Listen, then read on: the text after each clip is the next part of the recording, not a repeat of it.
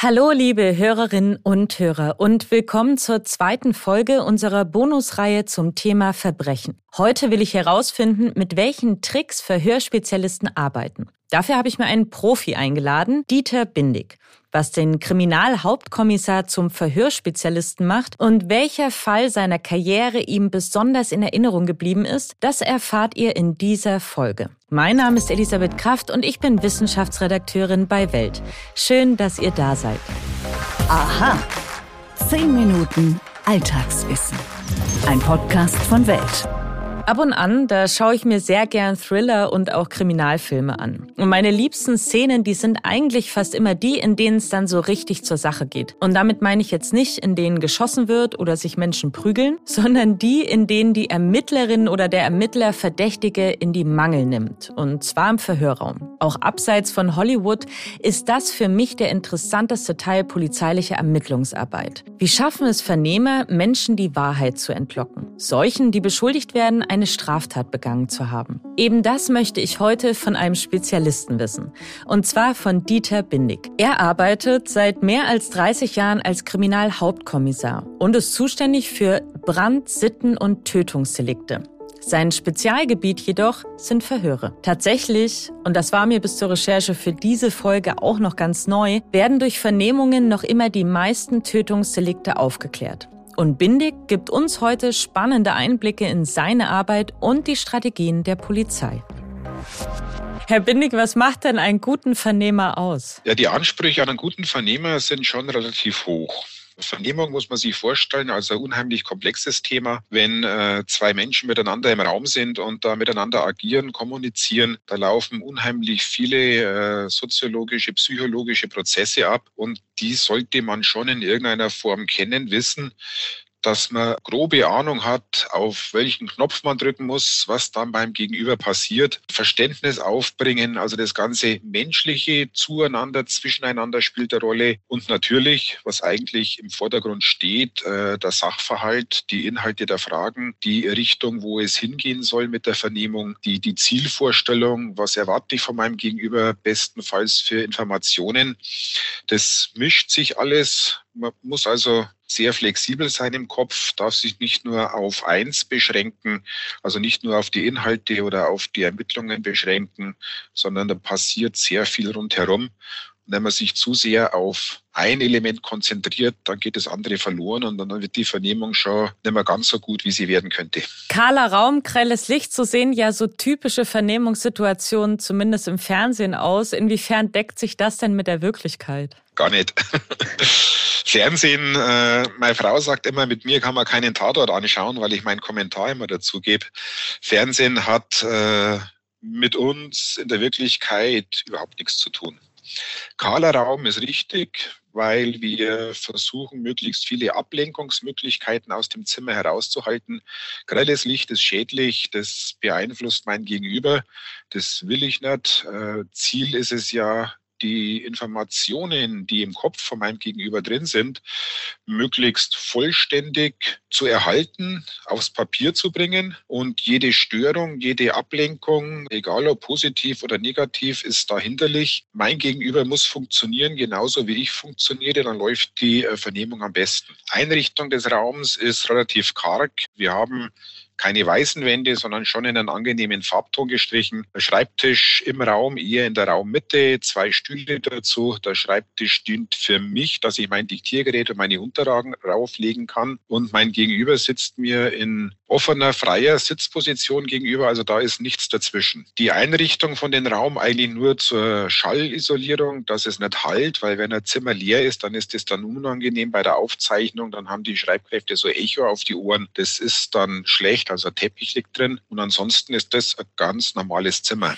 Worauf achten Sie bei Vernehmungen von Beschuldigten denn am meisten? Also ist das jetzt so Gestik und Mimik? Sind die besonders interessant für Sie oder liegt Ihr Fokus eher auf anderen Details? Zunächst mal geht es natürlich um den Inhalt. Wir müssen alle rechtlichen Aspekte beachten. Äh, Fehler in der rechtlichen Situation äh, führt ja fast zwangsläufig dazu, dass man vor Gericht Schwierigkeiten hat, die Vernehmung dann auch einzubringen. Also das muss unbedingt beachtet werden. Dann natürlich der sachliche Inhalt, wo soll es hingehen? Das ist schon der Fokus auf dem Bereich der Vernehmung. Natürlich schaut man sich auch äh, Mimik, Gestik an, wie der ganze Mensch sich gibt im Bereich der Vernehmung, weil das Problem ist, am Ende der Vernehmung muss ich irgendeine Einschätzung treffen können, was ich mit der Vernehmung anfange. Ist das was, was der Realität entspricht? Oder bin ich jetzt gerade angelogen worden? Hat mir hier jemand Schauermärchen erzählt oder verheimlicht mir jemand was? Die Schwierigkeit ist, es gibt keine verlässlichen Parameter für diese Einschätzung am Ende der Vernehmung. Ich muss mich hier tatsächlich auf meine äh, Lebenserfahrung, auf meine Menschenkenntnis in irgendeiner Weise verlassen. Und da hilft mir schon Mimik, Gestik, äh, Stressverhalten in der Vernehmung, um hier Einschätzung treffen zu können. Die Schwierigkeit, wenn ich jemanden falsch einschätze, hat es dann halt auch entsprechende Folgen. Entweder werden Maßnahmen nicht getroffen, die sein müssten, oder andersrum, wenn ich jemanden unterstelle, dass er mich angelogen hat und nichts tue, ist das natürlich auch nicht im Sinne der dann vielleicht echten Geschädigten. Also eine ganz schwierige Situation für uns, die Einschätzung des Wahrheitsgehalts einer Vernehmung. Warum werden denn Menschen geständig? Also liegt das immer nur an deren schlechten Gewissen oder daran, dass sie so merken, sie kommen da jetzt nicht mehr raus, sie haben sich irgendwie verplappert oder was würden Sie sagen? Oh, das ist unterschiedlich, warum jemand ein Geständnis ablegt. Für uns als Polizei bestenfalls dadurch, äh, dass wir den Sachverhalt mit neutralen Anknüpfungspunkten belegen können und beweisen können, was passiert ist. Also gar nicht aus der Vernehmung raus mit Wahrheit oder Lüge agieren müssen, sondern Belege haben, Spuren haben vor Ort, einen Fingerabdruck, eine DNA vor Ort sicher können, die die Anwesenheit zumindest beweisen oder die einzelne Tathandlungen beweisen. Und äh, wenn man dann solche Beweise in der Vernehmung vorlegt, dann ist natürlich die Überlegung beim Gegenüber, was bringt es noch jetzt weiter zu lügen? Und da kommt dann dazu, äh, dass ja ein äh, Geständnis äh, bei Gericht auch bewertet wird. Die Richter sind gehalten, Geständnis im Urteil zu bewerten. Das heißt, dass die Strafe nicht so hoch ausfällt. Und das ist natürlich auch Teil der Belehrung. Und so kommt es dann zu Geständnissen. Was man nicht machen und nicht machen dürfen, hier irgendwie besonderen Druck auf unser Gegenüber ausüben. Die Zeiten sind Gott sei Dank schon lange vorbei, dass das Vernehmungsmethoden waren. Da braucht man also bei der heutigen Polizei, hoffe ich zumindest hier für möglichst viele zu sprechen, keine Angst mehr zu haben, hier ja gezwungen zu werden, unter Druck gesetzt zu werden. Da kommen wir vor Gericht nicht mehr gut raus als Polizei, wenn solche Vernehmungsmethoden angewendet werden. Gibt es denn auch Menschen, die niemals zugeben würden, dass sie schuldig sind? Also selbst wenn sie äh, das wahrscheinlich schon wissen, weil sie entsprechende Beweise haben, wie gehen sie denn dann damit um? Solche Menschen gibt's überhaupt kein Problem rein von der rechtlichen Seite her, jemand, der was äh, begangen hat im Sinne des Strafgesetzbuches, der muss sich nicht selbst belasten. Es gibt keinen Zwang, äh, Straftat zuzugeben oder zuzugeben, was gemacht zu haben. Insofern sind dann irgendwann unsere Mittel auch äh, ausgeschöpft. Wenn jemand was nicht sagen will, dann ist es das Recht von meinem Gegenüber, nichts zu sagen. Und das muss ich dann entsprechend auch so annehmen. Also da geht's halt dann einfach nicht weiter. Die Situation haben wir sehr häufig, wahrscheinlich äh, öfter als die Situation, dass jemand ein Geständnis abgibt insbesondere in Verbindung mit Rechtsanwälten. Wir haben ja die Verpflichtung, bei schweren Straftaten generell einen Pflichtverteidiger hinzuzuziehen. Und die Verteidiger raten halt in der Regel bei der Polizei keine Aussage zu machen, sondern erstmal die ersten Ermittlungen abzuwarten,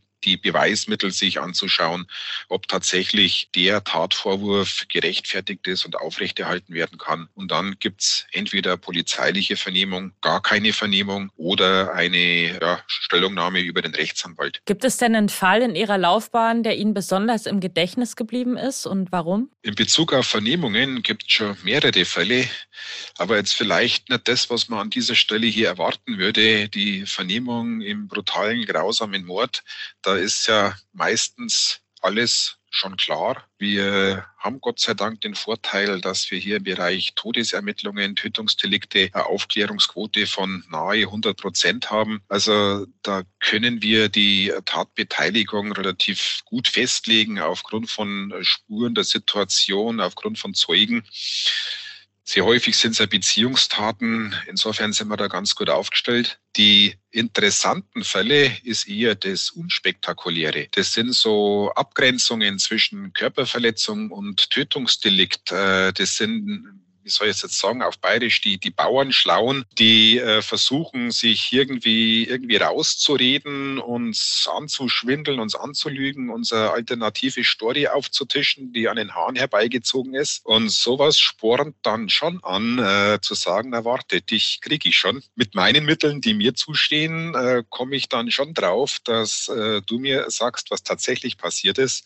Das sind eher so die interessanteren Fälle, so dieses gegenseitig Messen innerhalb der Vernehmung. Der Beschuldigte, ich will nichts sagen und ich der Einstellung, ja, das kriege ich schon noch. da lassen wir uns mal Zeit. Da habe ich sicherlich einige schöne Erinnerungen und rein äh, zeitmäßig, ja, meine längste Vernehmung war 14 Stunden. Da haben wir von den späten Nachmittagsstunden bis weit in die Nacht rein eine Vernehmung durchgeführt. War rechtlich überhaupt kein Problem, war nur ja, wie soll ich sagen, inhaltlich im Nachhinein nichts dabei, was uns weitergebracht hätte, war auch so jemand, der auf keinen Fall auf irgendeine Art und Weise bei der Polizei jemals irgendwas zugegeben hat, ein Polizeierfahrenes gegenüber. Und da wird es halt dann einfach schwierig. Da sind unseren Mitteln, wie gesagt, Grenzen gesetzt. Und dann bleibt es halt rechtlich so, dass am Ende die Aussage leer ist, nichts drin ist, was man irgendwo für unsere weitere Ermittlungen dann verwenden kann. Ein Mythos rund ums Verhör ist ja, ähm, und der wurde auch vor allem wieder durch Krimis geprägt, ist der Mythos vom Good Cop, Bad Cop. Ähm, wird diese psychologische Taktik denn tatsächlich angewendet?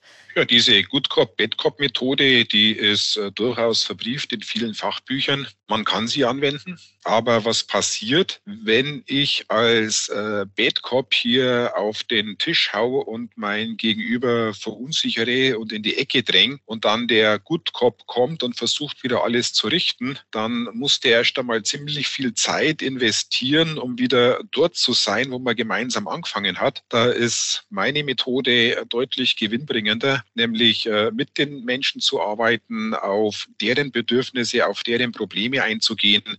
Die, die haben Probleme, wenn es bei der Polizei sind, sonst wären sie ja nicht da. Und wenn man da Unterstützung gibt, wenn man da äh, Klärung gibt, wenn man da mögliche Vorteile im Strafverfahren rausarbeitet und gemeinsam mit dem Gegenüber, das klingt jetzt blöd als Polizist zu sagen, gemeinsam mit dem Beschuldigten, aber auch ein Beschuldigter ist ein Mensch, auch ein Beschuldigter hat seine Rechte und äh, mit diesen Rechten kann man durchaus auch was äh, für den Beschuldigten tun. Kommt jetzt wirklich auf die Situation drauf an, äh, wo dann die Grenzen sind. Da kommt man viel eher zum Ergebnis wie mit der Good Cop, Bad Cop Methode. Man muss sich so überlegen, als äh, Bad Cop stoße ich jemanden an, über die Hürde zu springen, nichts auszusagen. Es gibt einen Grund, nichts bei der Polizei zu sagen. Und der Betkorb muss schlimmer sein als der Grund, dass man bei der Polizei nichts aussagt. Und das wird mir halt nur in einfach gelagerten Straftaten, einfache Rauschgiftdelikte, Kleindiebstähle irgendwo in der Jugendkriminalität gelingen. Da mag diese Methode durchaus mal Wirkung zeigen. Aber sobald wir deliktisch irgendwo weiter oben im Straftatenkatalog sind, da funktioniert diese Methode geht dann immer. Das war Dieter Bindig. Vielen Dank für Ihre Expertise. Bitte, gerne geschehen. Beim Tanken Geld sparen oder Punkte sammeln? Entscheiden Sie selbst. Jetzt neu bei Shell. Als Club Smart Mitglied können Sie exklusiv auswählen, ob Sie 2 Cent pro Liter sparen oder 2 Shell Club Smart Punkte pro Liter sammeln möchten. Gilt nur bei Tankungen von Shell Fuel Safe Kraftstoffen, Benzin und Diesel an allen teilnehmenden Shell Stationen in Deutschland. Ganz einfach die Shell App laden und registrieren.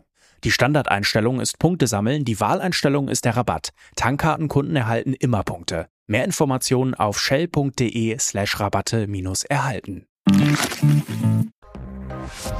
In der nächsten Folge unseres Themenmonats will ich wissen, wie es dazu kam, dass eine krude Hirnoperation, der weltweit Tausende zum Opfer fielen, mit einem Nobelpreis ausgezeichnet wurde. Die Episode erscheint kommende Woche Sonntag und ich hoffe, dass ihr wieder dabei seid. Wenn euch unser Podcast gefällt, dann abonniert ihn doch bitte auf den gängigen Plattformen. Zum Beispiel bei Alexa und Amazon Music. Bei Apple Podcasts und Spotify könnt ihr uns außerdem eine Bewertung dalassen. Für Fragen, Anregungen und Kritik erreicht ihr uns jederzeit unter wissen.welt.de. Und damit wünsche ich euch jetzt einen wunderschönen Tag. Eure Elisabeth Kraft.